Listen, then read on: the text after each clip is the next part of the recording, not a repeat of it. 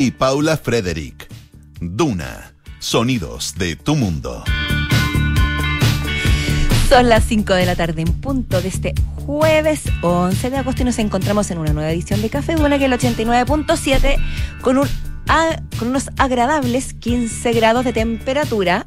Mi querido Polo Ramírez, ¿cómo, estás tú? Yo bien, muy bien, Paula. Yo siento que hicieran más de 15 grados.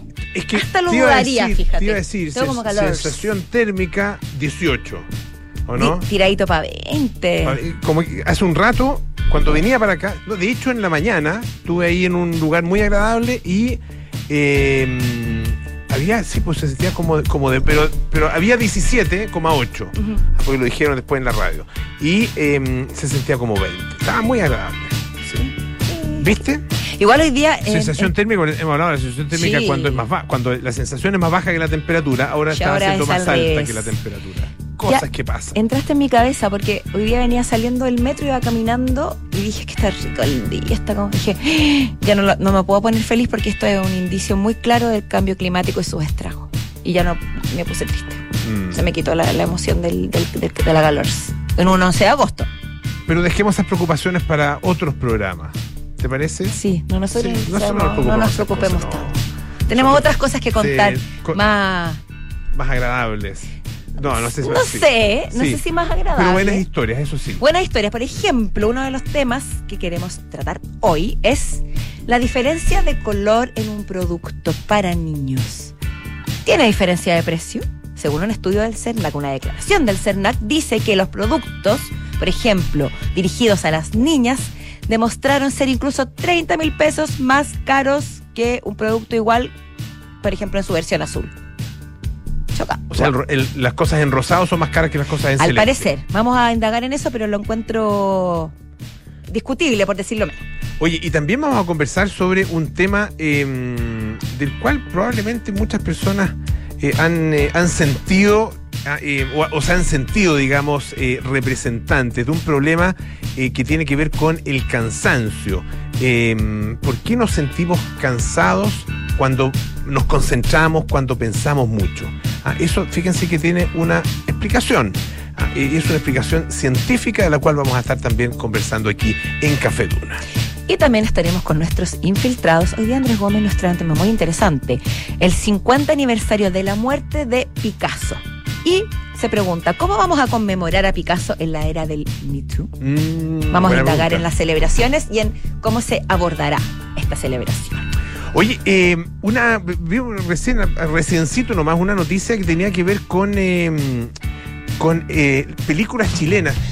Fíjese que eh, el ¿Reciencito nomás? Reciencito nomás, hace muy poquito. Lo vi en, aparece aquí en Ex Ante. Ajá. Ah, eh, en una sección que dice, se llama confidencial. O tiene, tiene, digamos, en, entre paréntesis aparece confidencial. Pero una vez que lo publican ya deja de ya ser deja de serlo, pues claro. Pero damos los créditos, por supuesto. Eh, Canciller Urrejona encabeza la repatriación de El Chacotero Sentimental y otros filmes chilenos. Mira qué bonito. Me gustó tu noticia. Fíjate que em, esto, bueno, una, es una ceremonia ah, que fue encabezada justamente por la ministra de Relaciones Exteriores, eh, Antonio Urrejona, quien ha estado en el ojo del huracán recientemente por eh, los dichos del subsecretario Ahumada, por un lado, eh, también por los, los, famosos vuelos hacia las Malvinas que habrían em, pasado por el espacio aéreo argentino y esa acusación, qué sé yo, pero bueno. Eh, ah, bueno, y antes de eso, lo de lo de Grossman, ¿no es cierto? Lo de Claudio Grossman, que no, le, no se le dio el apoyo. Ha, ha tenido sus polemiquirijillas. Pero el punto es que ahora aparece con esta buena noticia eh, y llama la atención. ¿Por, qué tendría, por qué se tendría que eh, repatriar Eso, una película? ¿Por qué no están acá? Bueno, fíjate que em, películas como El Chacotero Sentimental, que es la tercera película chilena más taquillera, em, entiendo eh, que la más taquillera es Machuca todavía, ¿o no? Sí, y Sexo con Amor también, que le hizo la pelea alguna vez. Tienes razón. Eh, y alguna de las de López también, ¿o no? Anda por ahí. Vamos a buscarlo mientras. Vamos a Yo lo voy a buscar. Ya, perfecto. Bueno.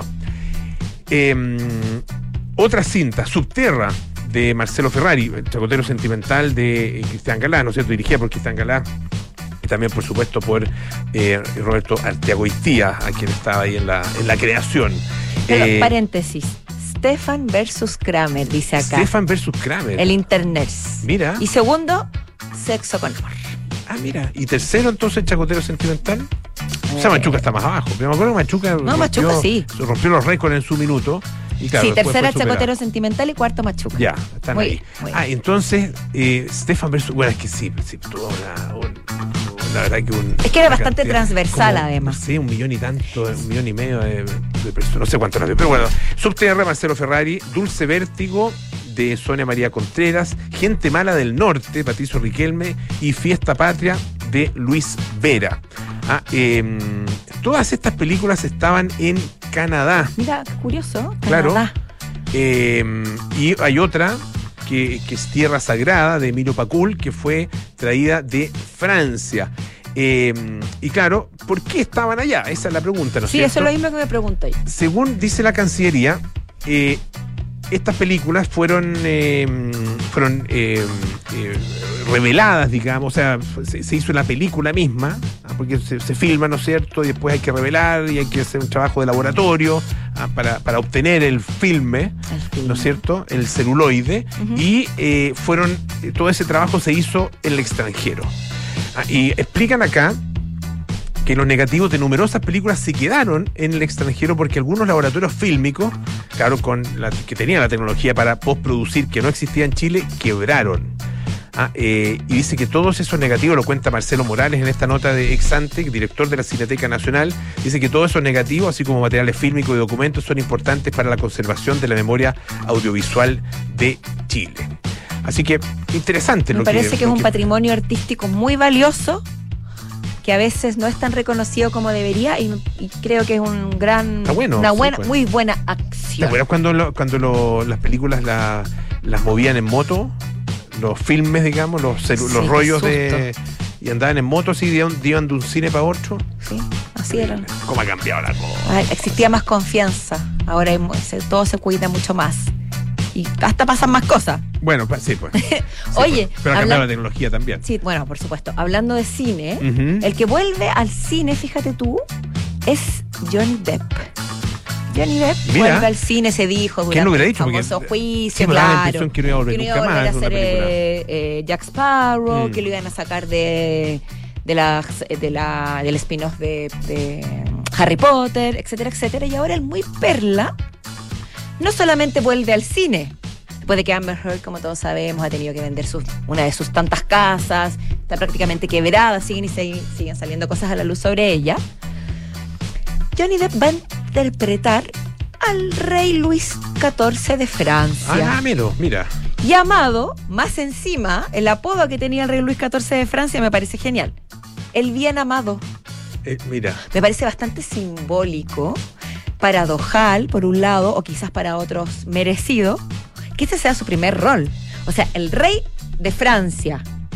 Y más encima el bien amado, porque no es el rey Luis XVI, Mm, que claro. es el marido, recordemos, de María Antonieta, Revolución Francesa, odiado por, por el Ni- pueblo, ni, ni etcétera, tampoco el. Rey Sol.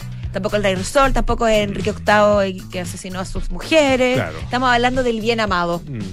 Esta- entonces, me parece increíble. El título de la película es Jean du Barry. Y eh, es una película francesa, eh, por supuesto, de época. Y les cuento un poquito sobre este rey. Entre los años 1715 y 1774 fue rey de Francia y de Navarra, España, cuando este territorio era aún parte del reino francés antes de volverse una provincia española. Así que se filtró una foto del amigo Depp, o del enemigo Depp, o del O de Depp. no nos importa Depp, Mm. eh, de, o de indiferencia Depp, Claro. de perfil, voy a describir la foto de perfil con la clásica peluca blanca, su atuendo a la usanza de la época y, los ojos vendados de negro. Y con, la, y con la tez blanca, como si hubiera pintado con un polvillo de, la época también.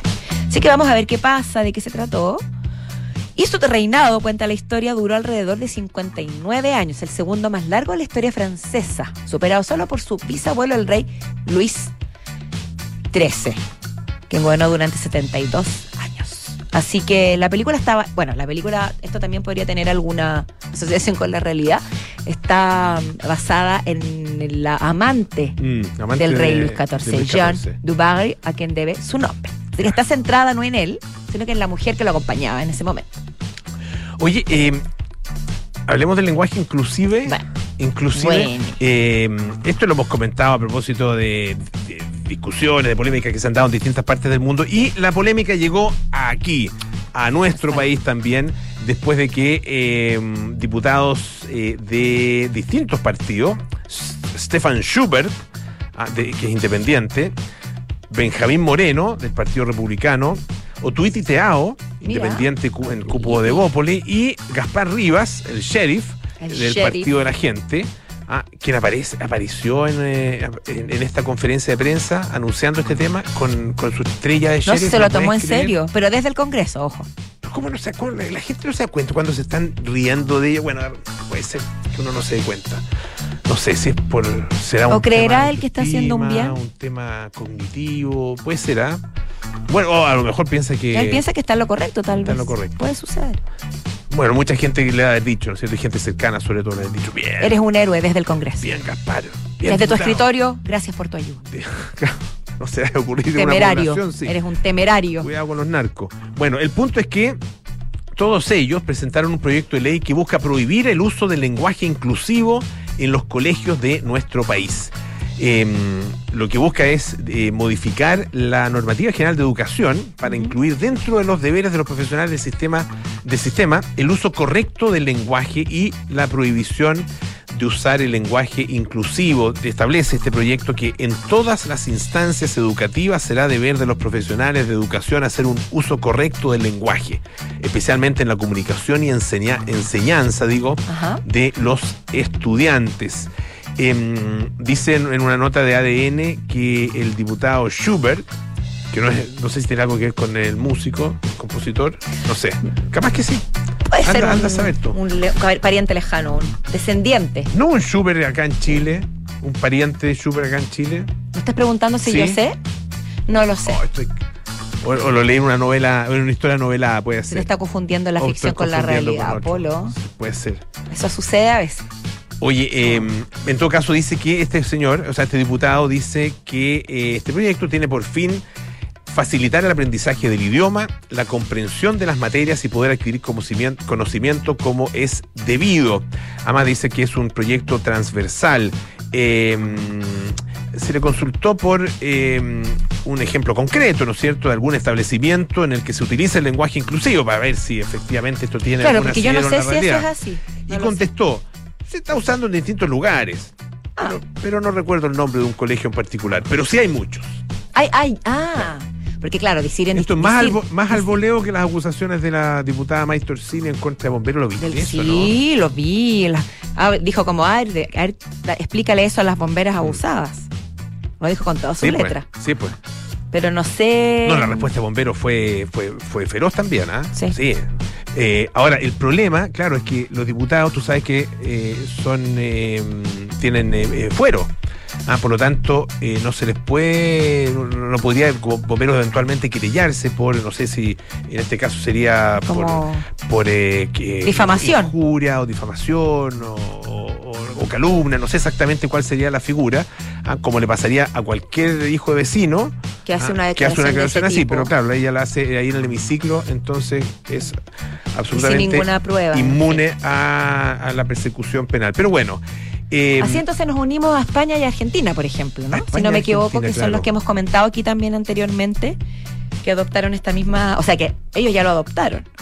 y bueno, y en su en su mirada, el diputado Gaspar Rivas, que parece que solo ve amigos, enemigos, ve eh, trincheras y ve O, Eh, y lo- o los, o los o Muppets. los buenos y los malos. O Plaza Sésamo. o Plaza Sésamo, dice, estamos enfrentando una batalla cultural y nosotros, quienes, represent- quienes presentamos este proyecto, no estamos dispuestos a ceder territorio, mira el lenguaje, a ceder territorio lingüístico a una herramienta política que lo que busca es adaptar el lenguaje castellano al relato de la izquierda progresista. Es, un hombre muy épico.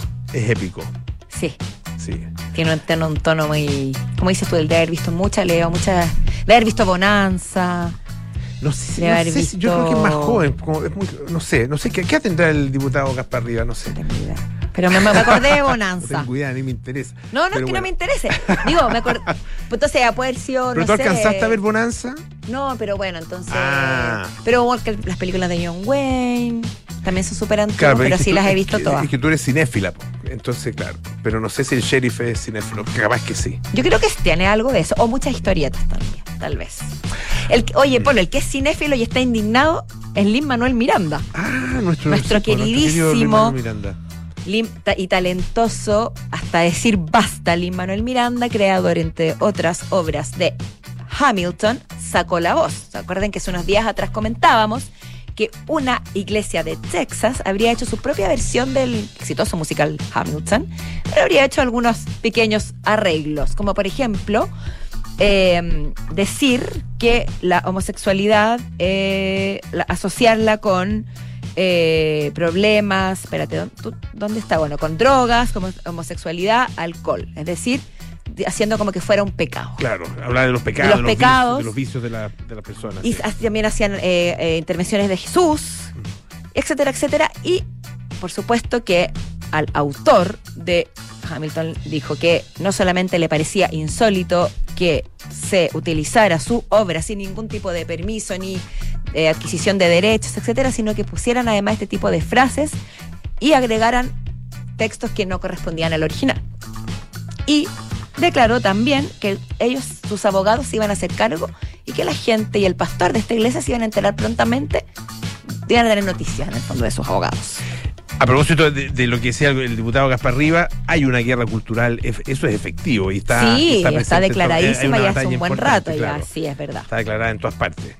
Eh, eh, o sea, eh, en ese sentido Chile no está ajeno a algo que se está produciendo también en, eh, en, otros, en otros lugares del mundo. Allá es más intensa probablemente y es más eh, y, está, y es más profunda, creo yo, esa, esa, esa brecha, esa, es- ese abismo que se ha abierto ah, entre dos miradas completamente opuestas ah, de la sociedad, de la cultura, ah, de, lo, que es bueno y es malo. eh, y, bueno, y se ha, notado, ¿no es cierto?, a propósito de toda la discusión que tiene que ver con eh, el tema del aborto.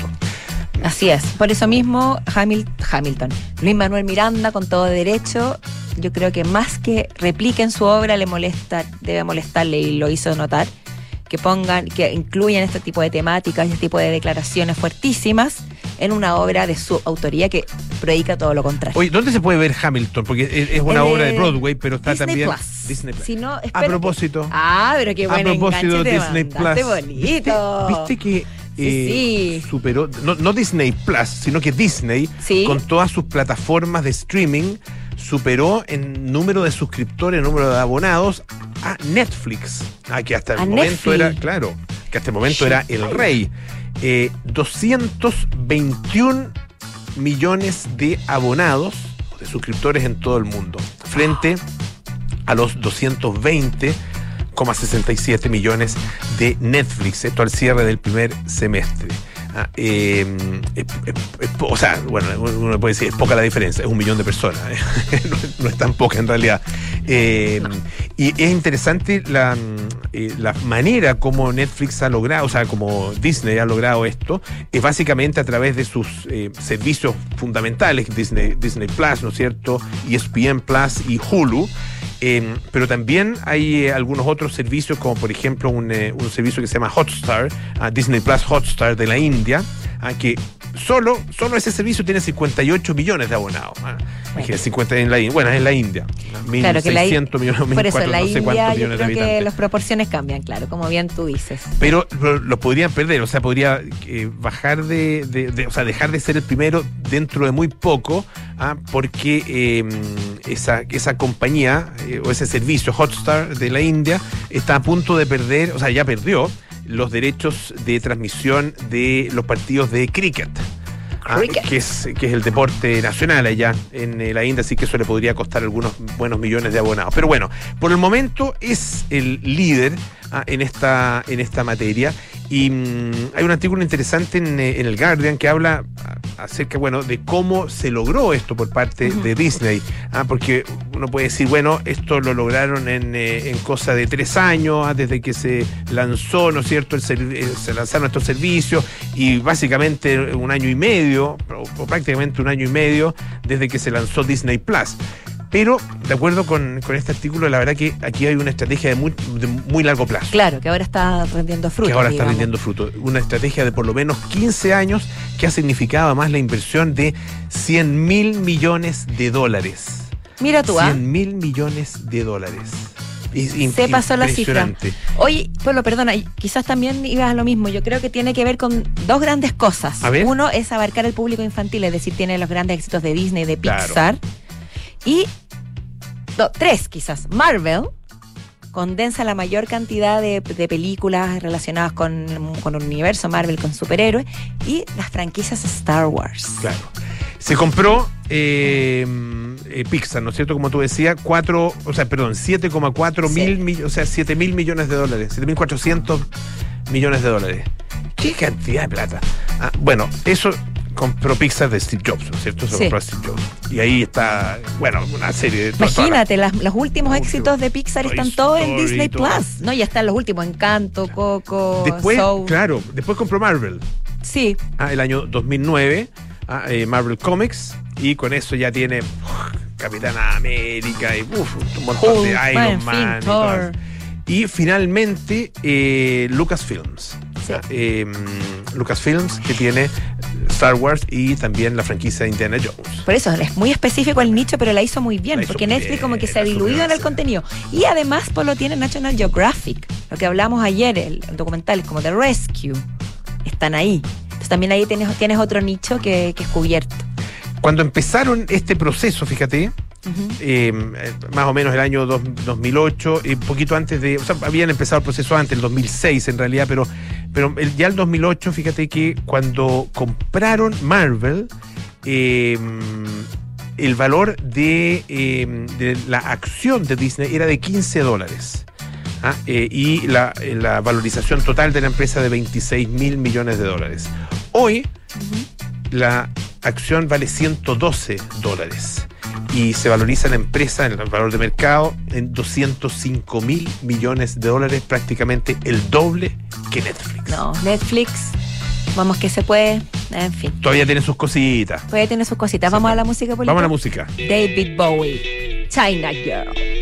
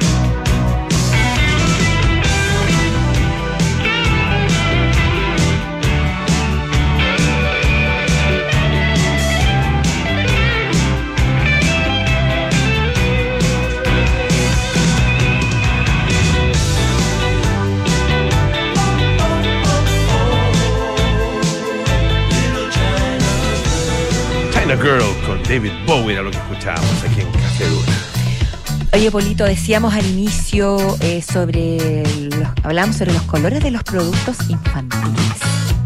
El título de esta nota donde se profundiza el tema de bio bio es rosado o azul. ¿Por qué rosado o azul? Porque son los dos colores emblemáticos con los que uno asocia a un producto para niños o niñas. Claro. Ahora, obviamente, hoy en día las cosas han cambiado un poco, hay quienes van más por los colores neutrales. Ya no existe tanta esa cosa, esa diferencia en que lo de niña debe ser rosado y lo de hombre debe ser azul. Mm. Hay unos verdecillos, por ahí unos amarillos, me refiriéndome al color, no a los amarillos.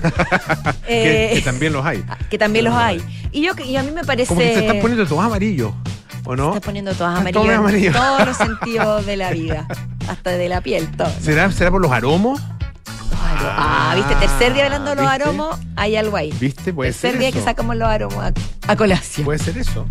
Mira, hace poco asistió un, cum- asistió un cumpleaños infantil donde se repartieron bolsas para la piñata. ¿Ya? Y las bolsas eran rosadas para las niñas una pelota de fútbol para los niños. ¿Ya? Y las niñas indignadas, niñitas que estoy hablando de 8 qué años. cumpleaños más anticuado. 8 años decían, yo quiero mi, no quiero la bolsa de fútbol, no quiero no, la porque no bolsa es para usted, rosada". porque eso es para los hombres. No, se les dio nomás y las bolsas rosadas quedaron tiradas en un rincón y todas las niñitas Mira. peleándose la bolsa de pelota de fútbol. Bueno, en fin, ¿a qué viene esto? Pero un buen- es una, una buena experiencia. Es una experiencia Una- muy clara Una, anécdota que muy reveladora. y muy releva y muy eh, relacionada a lo que voy a contar también. Por favor. El estudio del CEGNAT consideró un análisis de precios en Internet de 232 pares de productos que fueran idénticos o similares, pero que presentaran una versión para género femenino y para género masculino. ¿Y qué pasó? Se descubrió que existía una, algo así como el llamado pink tax o impuesto rosa, que es un costo extra de productos o servicios cuando son destinados al público femenino. Las diferencias.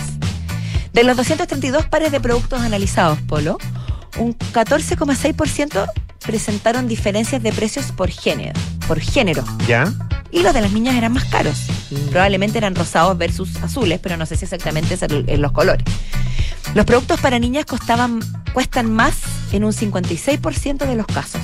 Y los de niños cuestan más en un 44%. Ya. Es decir, siguen siendo más caros los de niñas. Y el 73% de este estudio se concentra en la categoría accesorios, rodados y ropa. Rodados será triciclos, bicicletas, Claro, la bicicleta, etcétera, triciclo, el- la, patineta, todo eso. Aquí, hay- aquí hay algo incluso más específico, pues lo dice en un gimnasio, eh, la mayor diferencia se detectó en un gimnasio Bebeglo Casa Dos Arcos. Un gimnasio me imagino que es una especie de, de carpa de juegos para los niños Eh, pequeños. que claro, son- son estos como. Sí, claro. Como que tienen como una alfombrita, ¿no es cierto? Eh, y un, no sé cómo llamarlo, un encatrado, digamos. una encima. carpa, una especie de, como el, como el esqueleto de la carpa. Exacto, una- un ar- un armazón. Un armazón. Un armazón con, con un montón de cosas colgando. Que no Ya. sé si las guaguas les gustará esa cuestión. Habría que preguntar. Dicen que funciona, No yo no lo sé por experiencia propa. Pro- propa. De repente los niños, uno les compra tanto, tantas cosas que finalmente no usan. Al final termina jugando con el papel de regalo, un clásico. Son mucho más sí, entre- O el celular. El resto de las cosas ya no sirven para A nada. esta En fin. el celular, sí. El celular es lo más atractivo. reemplaza todo. Bueno, el, el para niñas costaba 69.990 y el para niños 39.990. Harta diferencia, po. Y Pero- era lo mismo, pero con otros colores y otros juegos, otros estímulos. Así que te puedes dar. Pero será porque será porque hay más, o sea, porque ese juego en específico eh, es más la gente lo compra más para las niñas que para los niños, puede ser. No, yo, yo no sé cuál es la lógica, sinceramente, pero es un Porque- hecho. Porque puede- es que puede- aquí puede haber, puede haber una lógica sexista, sin duda, pero también puede haber una lógica de mercado.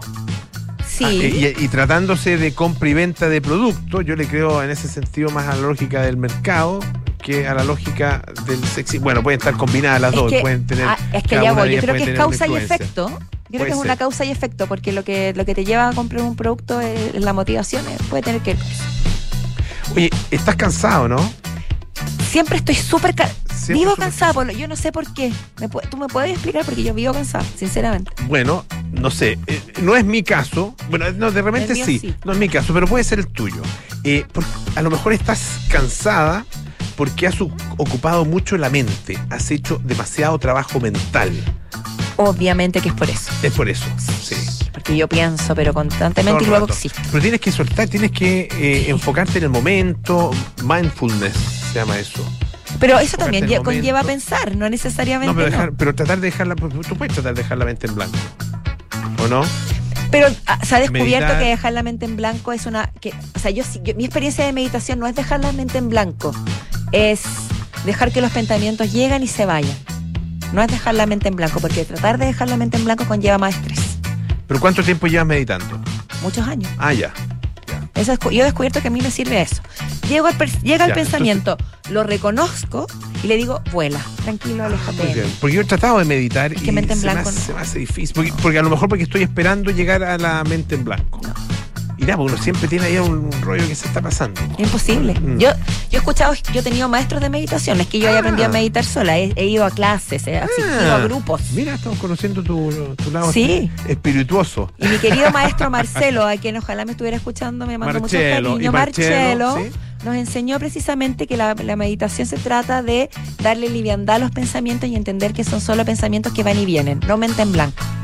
Bueno, ¿por qué te cansas? Dale. Al pensar mucho, te cansas porque es un mecanismo de defensa. Es un mecanismo eh, que tiene nuestro funcionamiento cerebral para que dejemos de hacer aquello que hemos hecho durante mucho rato.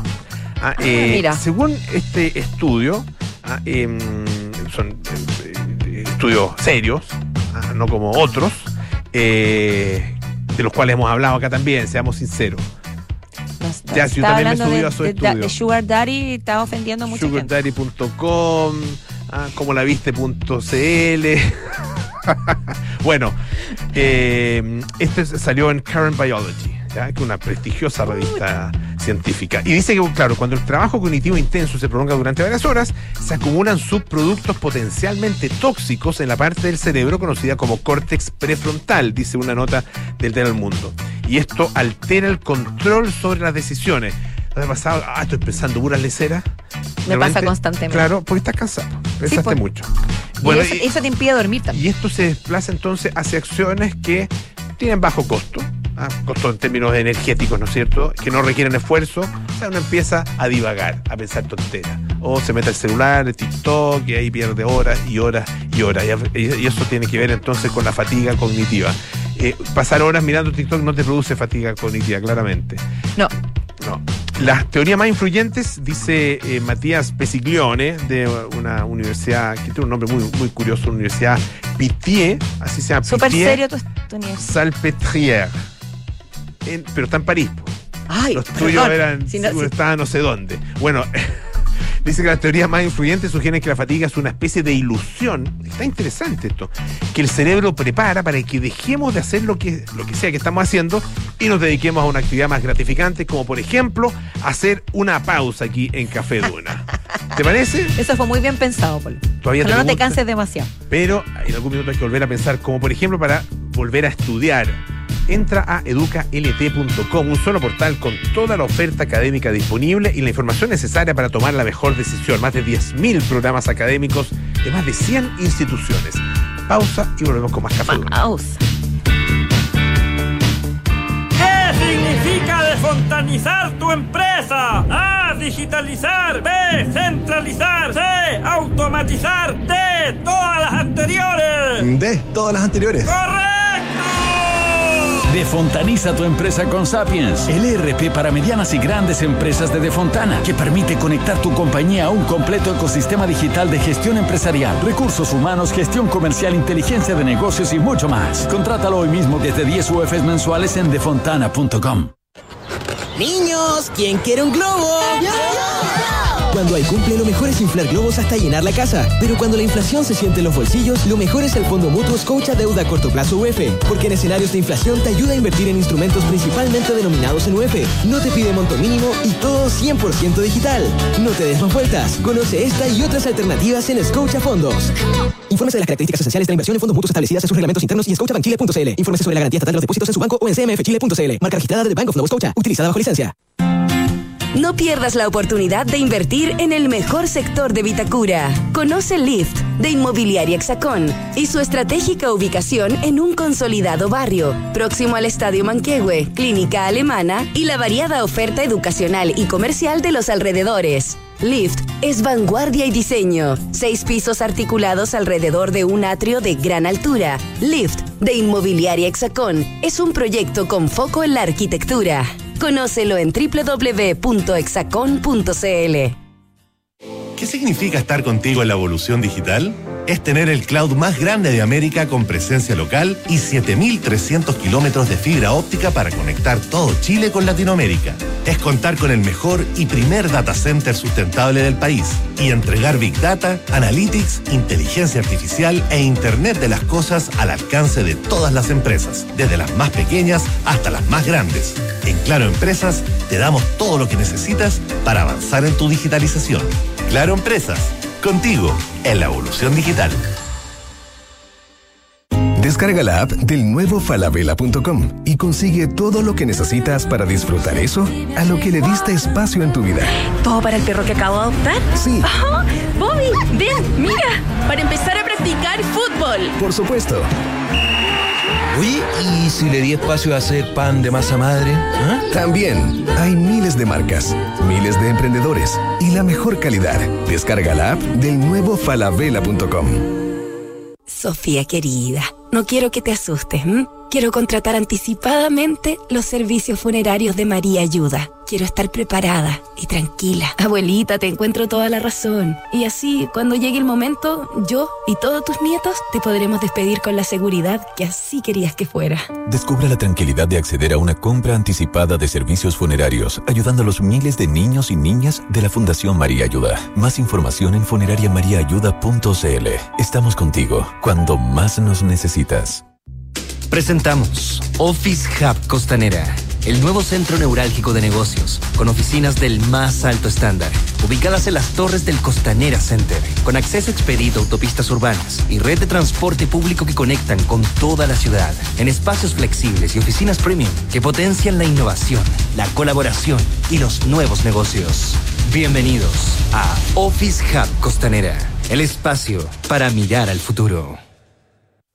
Europa, Asia, América, Gran Bretaña, Estados Unidos, Chile. ¿Y entonces dónde invertir nuestro patrimonio?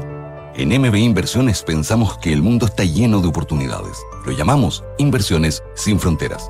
Por eso, cuando invertimos, buscamos en los cinco continentes para obtener los mejores y más seguros retornos para nuestros clientes. Acércate a MB Inversiones y cuenta con nuestra asesoría personalizada, porque en MB Inversiones invertimos sin fronteras. Conoce más en mbi.cl.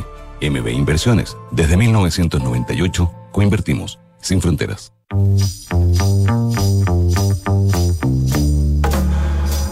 Son los infiltrados en Café Duna. Estamos de vuelta en Café Duna con estos infiltrados de día jueves, llegando al final de la semana. De a poquito, Andrés Gómez, Patricio Lascano, bienvenidos chicos. Hola, ¿qué tal? ¿Cómo están? Con todas las pilas cargadas, me imagino. Sí, sí. Muy, muy, muy cargada porque hoy día ya jueves y mi cuerpo también ya lo sabe. Oye, y Pato, ¿y fuiste o no fuiste a hacer la fila IKEA?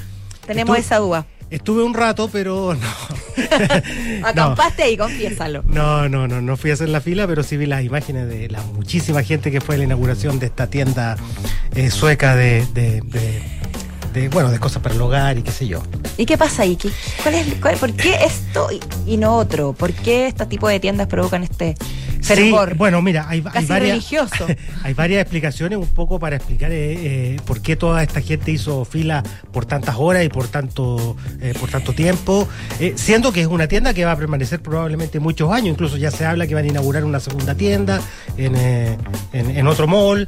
Entonces, eh, claro, uno se pregunta... Entiendo que Maipú se Sí, va a decir. sí, exactamente. Entonces uno se pregunta por qué la necesidad de ir el primer día. Bueno, eh, hablamos con, con neurocientíficos, con psicólogos y nos dieron algunas explicaciones de por qué eh, esta gente eh, tenía la ansiedad y la necesidad de ir. Eh, la primera explicación que nos daban es la curiosidad y que es algo que... eh, que es muy poderosa en los seres humanos y bueno, hay gente que la puede regular mejor y gente que la puede eh, regular de otra forma. Entonces, mucha gente fue por curiosidad, necesito y quiero ver lo que está ahí. Ah, Y mucho de lo que estamos fuera y que no fuimos, eh, probablemente también sentamos curiosidad, a lo mejor no la necesidad de ir el primer día, pero yo creo que mucha gente... Yo supe de gente que se metió a la página web. Una amiga me contó. No, pero y había hecho- como cola virtual. Sí, pues de hecho la página web dice ahí que estamos teniendo, eh, debido a la alta demanda, estamos teniendo eh, algunos problemas eh, en eh, el proceso de compra, ¿ah? que se puede bichinear, tú puedes seleccionar y qué sé yo, pero el momento de comprar parece que la cosa está un poquito más En otras palabras, apareció un cartel que decía calme su ansiedad. Sí. Sería Bueno, bonito. Bueno, eh, eh, eh, otro de los psicólogos con los que hablamos dijo que no necesariamente toda la gente que estaba ahí eh, tiene, tiene alguna dificultad, algún problema, pero probablemente había mucha gente que pudiera tener algún trastorno de ansiedad. O sea, puede haber gente que necesita un velador, eso puede, puede existir efectivamente. Claro, puede haber Para gente sobrevivir. que de verdad, Que de verdad no de- necesita. sí, dentro de todo, claro. Sí, bueno, eh, los seres humanos también nos explicaban, eh, somos competitivos y eh, yo quiero ser el primero. Ah. Y, y- y en- y en- entonces yo le cuento al resto cómo era la tienda, yo le doy detalles que el resto no me va a poder decir antes porque yo lo vi primero. Entonces por eso mucha gente también va. Y bueno, y todas estas cosas se exacerbaron un poco por el tema de la pandemia. O Claro. sea, nos generaron más ansiedad, eh, el encierro también nos generó, queremos ver cosas nuevas y llegó esto nuevo. Bueno, y hay que decirlo también, hay una campaña de marketing detrás eh, Mm. genial, porque generó la necesidad de ir a conocer de qué se trata esta fabulosa tienda. Lo mismo pasó con H&M, me acuerdo con Forever 21. Claro, es verdad. Sí, tienes razón. Claro, que, generaron. son, que que la gente o conoce, ha conocido en el exterior o las conoce por referencia. Claro, de oídas, de, claro. Sí. Mm. Mira, a propósito Y que que me- igual, además hay una cosita, eh, igual son originales, o sea, tienen, tienen Sí, mucha- sí. son tiendas que tienen mucha identidad y que ofrecen algo Distinto. que en su momento era distinto y era novedoso. Sí, sí, Ah, sin eh, duda. Zara, H&M, ah, eh, el- la, la misma 21, Forever 21, sí. eh, y claro, Ikea ah, tal No, vez- sí, sin vez duda, sin incluso duda. más que aquella. No, sin duda, no, no. Eh, no hay que desmerecer a las tiendas por, por esta fiebre que generan. Son tiendas efectivamente entretenidas, son exitosas. eh, pero de hecho, a propósito de lo que mencionaba de HM, eh, recuérdense que en agosto del 2020 eh, terminamos la primera de las cuarentenas que hemos tenido que cumplir por la pandemia y eh, se generó un caos en el Parque Arauco, en la tienda HM, porque mucha gente lo primero que hizo fue, terminada la cuarentena, ir a la tienda, bueno, ir a los malls e ir a la tienda de H&M y fue tanto que la autoridad sanitaria en su minuto tuvo que clausurar la tienda porque no hubo distanciamiento, ¿Verdad? mucha ¿Verdad? gente. Había entonces- como un sí- un síndrome de abstinencia. Exacto. De Yo creo que eso es, es un síndrome de impresionante. Abstinencia tal cual. Sí. Bueno, hasta, hasta el día de hoy hay que hacer, o sea, a veces hay que hacer un- no una fila, pero claro, porque está el tema del aforo, permiten menos gente. Pero hay- hay- de repente hay de filas. repente hay es cierto, fila. Yo he visto, he pasado por ahí por casualidad. No es que haya ido a H&M. Sí. No, me lo han- todo esto me lo han contado y, y sí, eh, sigue Ahora- teniendo ese fervor, pero mu- en mucha menor medida. Sí, ahora este no es un fenómeno eh, chileno, este es un fenómeno eh, internacional. Hemos visto en, el, en, en las versiones, las grandes ofertas que hacen en Estados Unidos, cuando abren las tiendas y la gente entra corriendo y se lleva los televisores como que fuera el último televisor del mundo.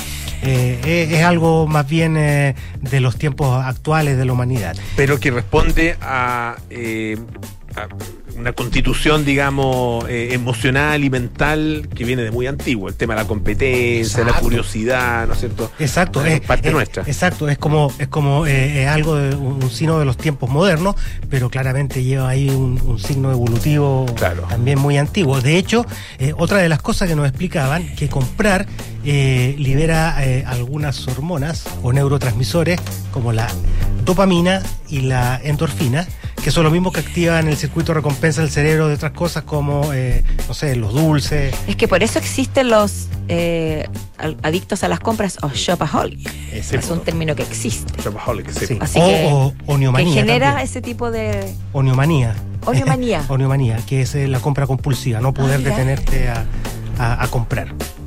Pero pero- dicho todo esto, mañana mismo vamos todos a Ikea. Vayan, Ikea, vayan, Ikea. ¿Qué tanto? ¿Qué tanto? Gracias, Pato. Don Andrés. Oye, ¿Qué eh, tal? personaje que, no sé, ¿cuántos? ¿Cinco años atrás hubiéramos pensado en celebrar a lo grande? Sí, por Ah, supuesto. sin sí, tapujos. Así es. Pero la cosa cambió. A cambio. Ahora, se va a celebrar, se va a conmemorar igual. Estamos hablando de Picasso, eh, tal vez el artista plástico, artista visual más importante del siglo XX, del que se, se van a conmemorar 50 años de la muerte el próximo año, 1973, murió Picasso el 8 de abril, y los gobiernos de España y Francia. Eh, hace ya un par de años crearon una comisión especial para poder celebrar, eh, conmemorar a Picasso, digamos, este, y en la cual van a participar los principales museos de España y, lo- y los museos Picasso de, de- París. El Museo Guggenheim de Bilbao, el Prado, qué sé yo. Eh, se van a hacer más de 40 exposiciones. Eh, y exposiciones temáticas de, distintas, de distintos aspectos de, de la obra de Picasso. Pero junto con, es- con ello ha aparecido también la pregunta sobre, ¿se puede eh, conmemorar de la misma manera hoy a Picasso que como tú decías cinco años atrás, antes del Me Too? Es una pregunta, es una pregunta compleja. Eh, desde, el- desde la aparición de- del Me Too, desde, desde la aparición de los movimientos feministas más recientes, la figura de Picasso ha estado en cuestión por su relación con las mujeres. Él tuvo una relación, bueno, tuvo más, tuvo, tuvo- tuvo más de siete mujeres reconocidas, muchas otras amantes. eh, las, la- la- la- las pintó, pero no solo eso, también eh, tuvo actitudes machistas con ella, fue desleal con ella, en fin. Eh, hace unos años atrás, Marina Picasso, una de sus nietas, escribió en, en- en un libro que se llama Mi abuelo Picasso.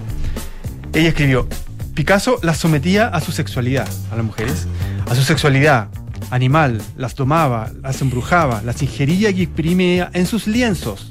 Y cuando ya las había dejado secas, después de extraerle sus esencias noche tras noche, las desechaba.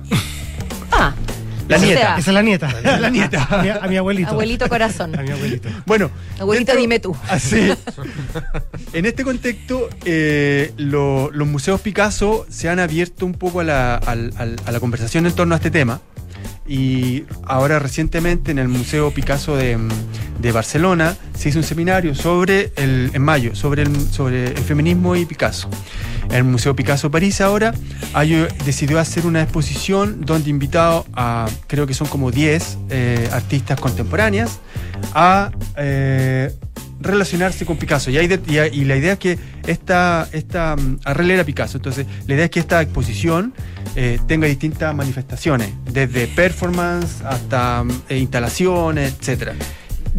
Hay, eh, en su minuto no, no creo que las haya habido, pero hay a estas alturas acusaciones eh, específicas, digamos, de... de- Denuncia, así como que. como de claro que es, bien difícil porque ya, son personajes no es cierto ya el caso no está obviamente varios de los personajes que podrían haber eh, hecho esas denuncias tampoco están eh, eh, María Teresa Walter no es cierto es una de ellas Jacqueline es otra que es una Sí. de las más de las más de las más Y, la- retratadas y las dos se suicidaron. Las dos suicidaron Se las dos claro. suicidaron después de la, de la, de la, de la muerte de Picasso. Lo, que, lo que han establecido eh, las biógrafas o los biógrafos es que mm, Picasso maltrataba a sus mujeres eh, y muchas de ellas quedaron muy dañadas por él. Eh, entonces, eh, abuso sí, abuso psicológico, abuso de vi- vi- violencia psicológica, violencia, violencia emocional. Em, en el caso de María Terés, que fue una de las últimas, si no la última, la duda ahí es que eh, ella tenía 17 años cuando conoció a Picasso. Ahora, para la época, eh, no era raro que un... Que un ¿Y él tenía cuánto? no, 70. 50. Ah, ya, nunca tanto. Sí, pero tuvo, pero sí. fue padre como a los 80, ¿no? Sí, sí, sí. Entonces, eh, tuvo, tuvo, tuvo relaciones... Es eh, que era Picasso De un, un modelo, un modelo de... claro, era Picasso. Está bien. Sí, po.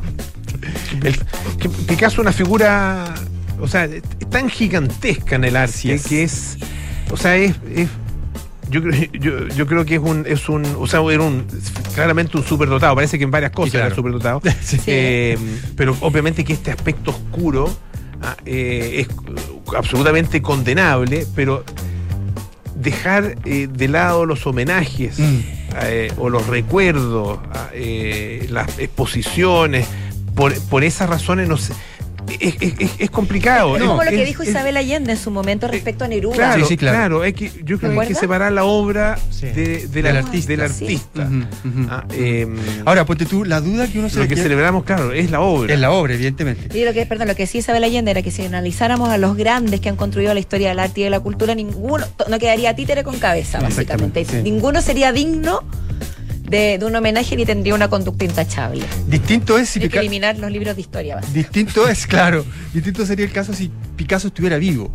Si Picasso estuviera vivo y con, el- con su historial, digamos, de relación un poco violenta con las mujeres, de violencia emocional, verbal, etc. eh, y postulara, ponte tú, a un fondo de cultura, ¿se lo ganaría? Uy, Ah, me imagino que a estas alturas no. mm, La opinión Aun pública cuando, haría aun que cuando, no aun cuando presión. los méritos artísticos de, de Picasso son indudables. La opinión pero, pública pero haría pero mucha estaría esta presión. sombra, ¿no? La opinión pública Mm. tendría mucho que ver ahí. Así es. sí. Claro, porque hoy día, a diferencia de lo que pasaba en, en- en- en algunos, en algunos otros momentos, yo creo que hay dos fenómenos. Uno, que tenemos mucho más sensibilidad frente a, eh, a los abusos, ¿no es cierto? Y eso me parece que es muy positiva. Pero hay una cosa que creo que no es tan positiva, que eh, hoy día se tiende a anteponer el juicio moral a cualquier otra cosa. Eh, y lo primero que hacemos es efectivamente hacer esta valoración moral, ¿no es cierto? Ética de la persona y a, y a partir de eso eh, evaluamos su, por ejemplo, en el caso de un artista, su obra. Así es. Eh, y yo creo que hay que separar las cosas. Eh, y, el, y el juicio moral guardárselo. Sí, también, también quién, quién es, quién es uno. No estoy hablando de, de gente que comete delitos, Claro, obviamente. claro, claro. ¿ah? Sino que de, de- de- de personas que tienen, eh, que tienen actitudes, qué sé yo, que pueden ser efectivamente criticables o en algunos casos condenables, pero que tienen una obra que independiente de lo que la persona eh, haya hecho, es, valo- es valorable. Así Y que, y que además el hecho de que hayan dejado sus obras, ah, ¿cómo? quiero decir, si se eliminan, se elimina, la- se elimina su legado, se elimina la historia cultural de nuestra sociedad y también, ah, por un lado es positivo que queden en la historia porque también así quedan, quedan los anales lo que se cometió, quedan los delitos, quedan los comportamientos como precedentes para que no vuelvan a ocurrir, Así es. junto con las obras. Sí. Pero eliminarlos siento yo que es la peor decisión. Bueno, la idea, la idea de, la, de- de la comisión gubernamental eh, es, es conmemorar el arte, el arte de Picasso, ver su, su luz y su sombra, pero sobre todo destacar el enorme legado que, que dibujó para el arte y la cultura, ¿cierto? Del siglo XX. Andrés Gómez, Pato Lascano, muchísimas gracias por estar esta tarde aquí en Café Duna. Nos vemos. Y así nos despedimos, llegamos al final de Café Duna, nos encontramos mañana a las 5 de la tarde, ahora viene Enrique Llevar con las noticias y luego Polo Ramírez, aire fresco. Chao, chao. Hasta mañana.